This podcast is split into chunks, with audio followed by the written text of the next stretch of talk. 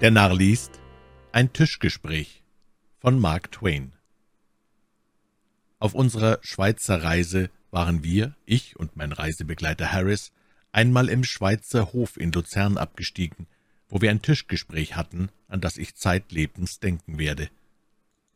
Man ging um 7.30 Uhr zur Tafel, an der sich eine Menge Angehöriger der verschiedensten Nationalitäten zusammenfanden, doch ließen sich an den ungeheuer langen Tischen besser Kleider als Menschen beobachten, da man die Gesichter meist nur in der Perspektive zu sehen bekam. Das Frühstück dagegen wurde an kleinen runden Tischen eingenommen, und wenn man das Glück hatte, einen Platz in der Mitte des Saales zu erhalten, konnte man so viele Gesichter studieren, als man wünschte. Öfter versuchten wir zu erraten, zu welcher Nation die Leute gehörten, und dies gelang uns ziemlich gut, aber mit den Namen der Personen glückte es uns weniger. Um diese zu raten, ist wahrscheinlich viele Übung nötig. So gaben wir dies denn auf und begnügten uns mit weniger schwierigen Versuchen. Eines Morgens sagte ich, da sitzt eine Gesellschaft Amerikaner. Ja, meinte Harris, aber aus welchem Staat? Ich nannte einen Staat, Harris einen anderen. Dass das junge Mädchen, welches zu der Gesellschaft gehörte, sehr schön sei und sehr geschmackvoll gekleidet, Darin waren wir einer Meinung. Über ihr Alter jedoch konnten wir uns nicht einigen. Ich meinte, sie sei achtzehn, Harris hielt sie für zwanzig.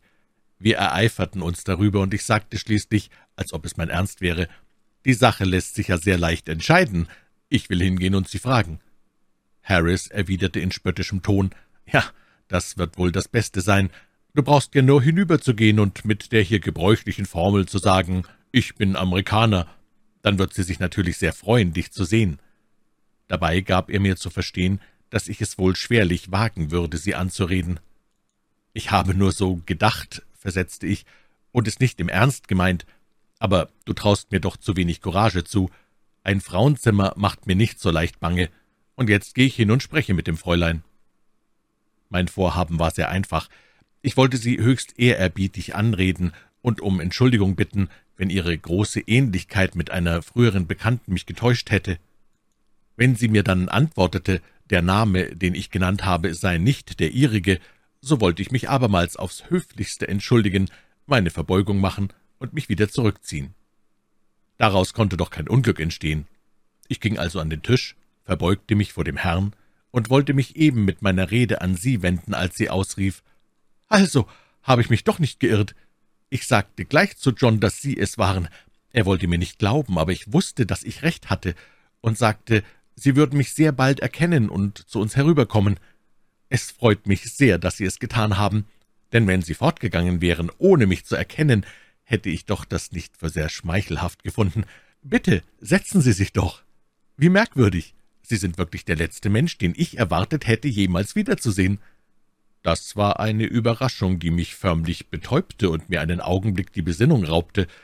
Indessen schüttelten wir uns herzlich die Hände, und ich nahm neben ihr Platz. Aber in einer solchen Klemme war ich wirklich noch nie gewesen. Mir dämmerte es dunkel, als ob ich die Züge des Mädchens schon einmal gesehen hätte, aber wo das gewesen war und welcher Name zu ihr gehörte, war mir gänzlich entfallen. Daher begann ich sogleich die Rede auf Schweizer Landschaften zu bringen, um mich nicht zu verraten, Allein es half nichts. Sie ging ohne Umschweife auf die Dinge los, die sie näher interessierten. Nein, was für eine Nacht war, als der Sturm die vorderen Boote mit wegriss, wissen Sie noch? Wie sollte ich nicht, sagte ich, aber ich hatte keine Ahnung. Ich wollte, der Sturm hätte auch noch das Steuer, den Schornstein und den Käpt'n selbst mit weggerissen, dann wäre mir vielleicht ein Licht aufgegangen, wo ich die Fragerin hintun sollte. Und erinnern Sie sich, wie bange die arme Marie war?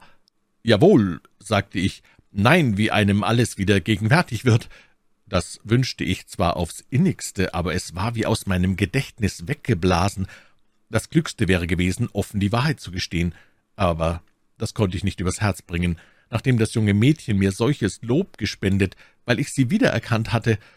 So geriet ich denn immer tiefer hinein und hoffte vergebens auf einen rettenden Faden, um aus dem Labyrinth zu kommen. Die Unerkennbare fuhr lebhaft fort. Denken Sie, George hat doch noch Marie geheiratet. Wirklich, ist es möglich? Jawohl. Er sagte, er glaube, dass Ihr Vater viel mehr schuld gewesen sei als Sie selbst, und ich glaube, er hatte recht. Meinen Sie nicht auch? Natürlich, es war mir ganz klar. Ich habe es doch immer gesagt.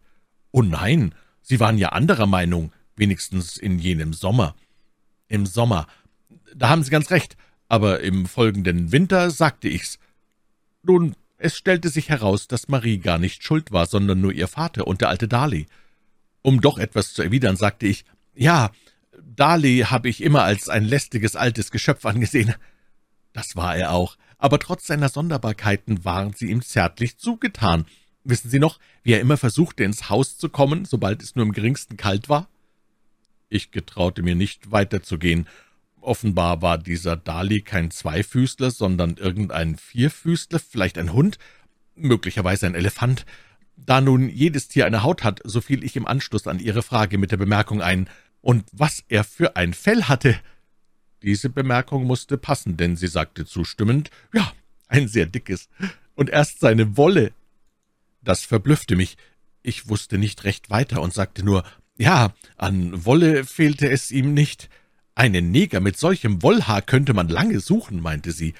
Das war ein Lichtblick, denn mir fing an, schwül zu werden, und ich war froh, als sie fortfuhr. Er war doch selbst bequem genug einquartiert, aber wenn es kalt wurde, fand er sich stets bei der Familie ein und war nicht wieder aus dem Hause zu bringen. Man sah ihm manches nach, weil er vor Jahren Tom das Leben gerettet hatte. Erinnern Sie sich noch an Tom? Ganz deutlich, er war ein so hübscher Mensch. Jawohl, und das Kind ein so niedliches Ding. Ein hübscheres Kind habe ich nie gesehen. Ich tat nichts lieber als mit ihm tändeln und spielen, und ich schaukelte es so gern auf den Knien. Sie haben ihm auch den Namen ausgesucht. Wie war es doch? Jetzt kam ich aufs Glatteis. Hätte ich nur des Kindes Geschlecht gewusst. Zum Glück fiel mir ein Name ein, der für alle Fälle passt. Ich sagte, es wurde Fränzchen genannt. Nach einem Verwandten vermutlich, aber dem Verstorbenen, das ich nie gesehen habe, gaben sie auch den Namen. Wie hieß denn das? Da das Kind tot war und sie es nie gesehen hatte, dachte ich, man könnte auf gut Glück einen Namen wagen, und so antwortete ich, es hieß Thomas Heinrich. Sie wurde nachdenklich und sagte, das ist doch sonderbar, sehr sonderbar.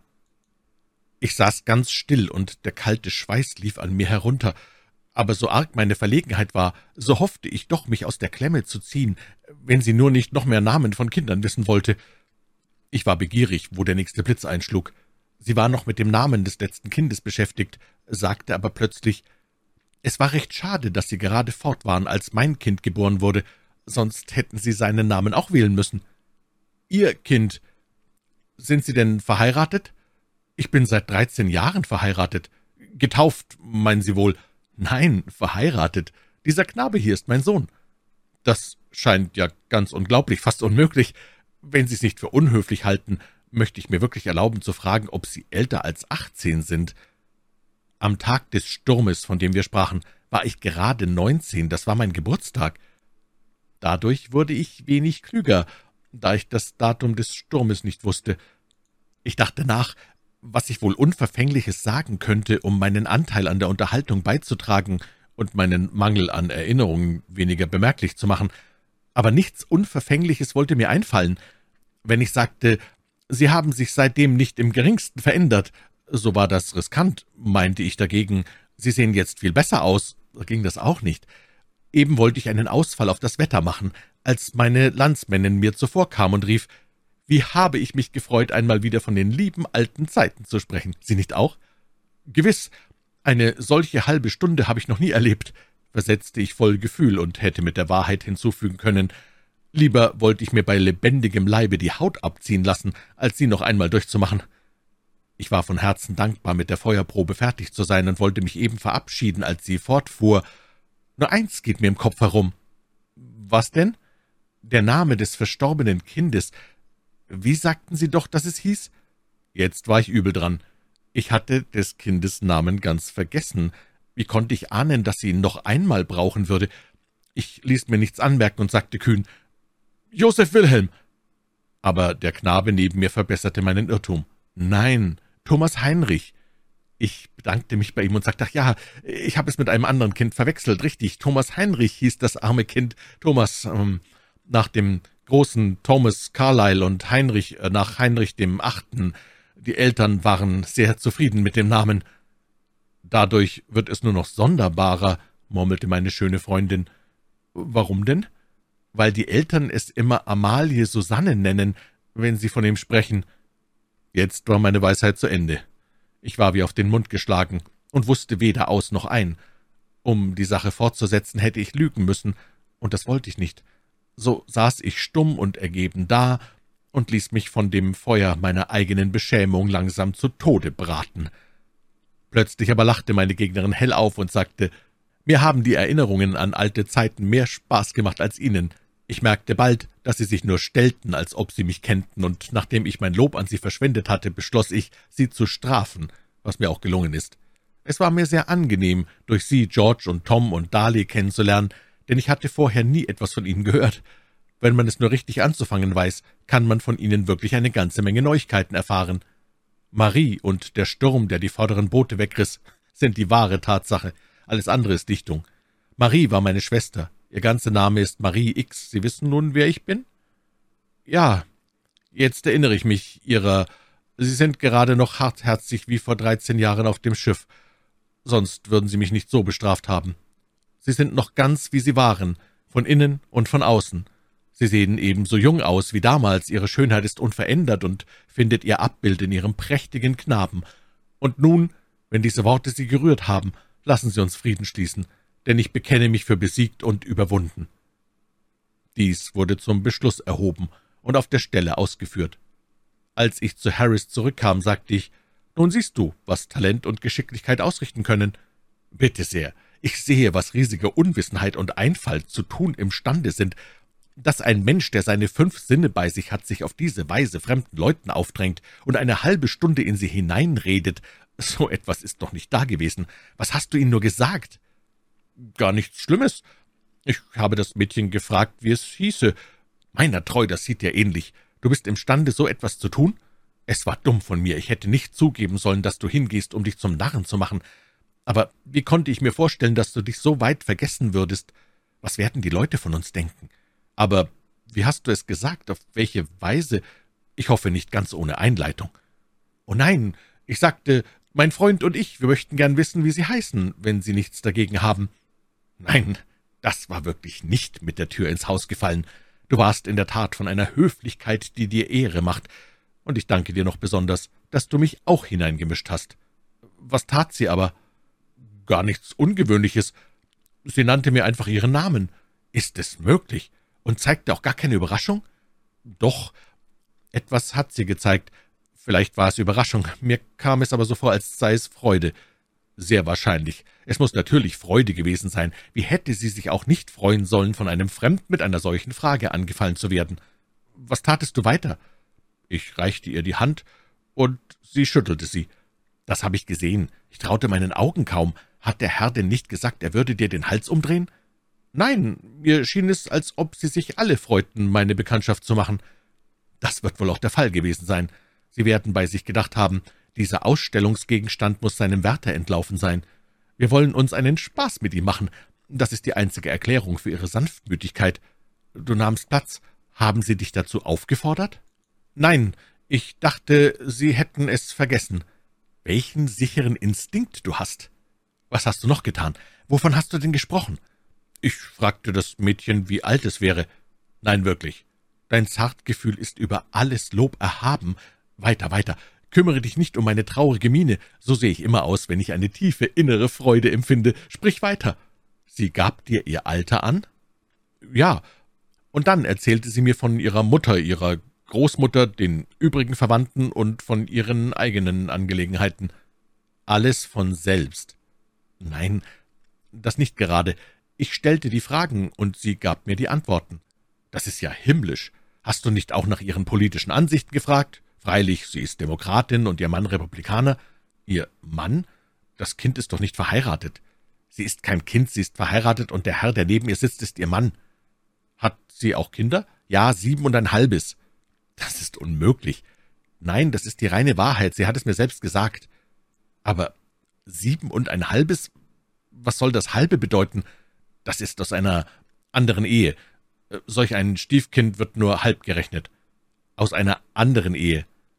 So hat sie schon einmal einen Mann gehabt. Ja, vier, das ist der vierte. Ich glaube kein Wort davon. Die Unmöglichkeit liegt ja auf der Hand. Ist der Knabe Ihr Bruder?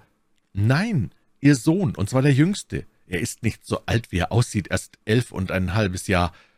Das ist alles vollständig unmöglich. Die Sache scheint mir ganz klar. Sie haben gesehen, wen Sie vor sich hatten, und dich zum Narren gehalten. Ich bin froh, dass ich nichts damit zu schaffen habe. Hoffentlich denken Sie nicht, wir zwei seien Leute vom gleichen Schlage. Wollen Sie denn lange hierbleiben? Nein, ähm, Sie reisen noch vor Mittag ab. Ich kenne jemand, der herzlich froh darüber ist. Wo hast du es erfahren? Du hast sie wahrscheinlich gefragt. Nein, zuerst fragte ich im Allgemeinen nach Ihren Plänen, und Sie sagten, Sie würden eine Woche hierbleiben und Ausflüge in die Umgebung machen. Gegen das Ende der Unterhaltung äußerte ich dann, wir würden Sie gern auf Ihren Touren begleiten und schlug vor, dich zu holen und Ihnen vorzustellen. Dann zögerten Sie ein wenig und fragten, ob du aus derselben Anstalt seist wie ich. Ich sagte ja, worauf Sie bemerkten, Sie hätten sich anders besonnen und wollten sofort nach Sibirien abreisen, um einen kranken Verwandten zu besuchen. Das setzt deiner Dummheit die Krone auf. Soweit hat es noch niemand gebracht. Wenn du vor mir stirbst, setze ich dir ein Denkmal von Eselsköpfen so hoch wie der Straßburger Kirchturm. Sie wollten wirklich wissen, ob ich aus derselben Anstalt wäre wie du. Was für eine Anstalt meinten Sie denn? Ich weiß nicht. Es fiel mir nicht ein, danach zu fragen. Aber ich weiß es. Sie meinten ein Irrenhaus, eine Anstalt für Blödsinnige. Und jetzt halten Sie uns doch für zwei gleiche Narren. Siehst du nun, was du angerichtet hast? Schämst du dich gar nicht? Weshalb auch? Meine Seele dachte an nichts Böses. Was schadet es denn? Es waren sehr nette Leute, und ich schien ihnen zu gefallen. Harris machte einige grobe Bemerkungen und begab sich in sein Schlafzimmer, um Tische und Stühle kurz und klein zu schlagen, wie er sagte. Er ist ein merkwürdig cholerischer Mensch, und die geringste Kleinigkeit bringt ihn ganz außer sich. Die junge Dame hatte mich schön in die Klemme gebracht, aber an Harris habe ich mich wieder schadlos gehalten. Man muss sein Mütchen immer auf eine oder die andere Weise kühlen, sonst schmerzt die wunde Stelle noch lange.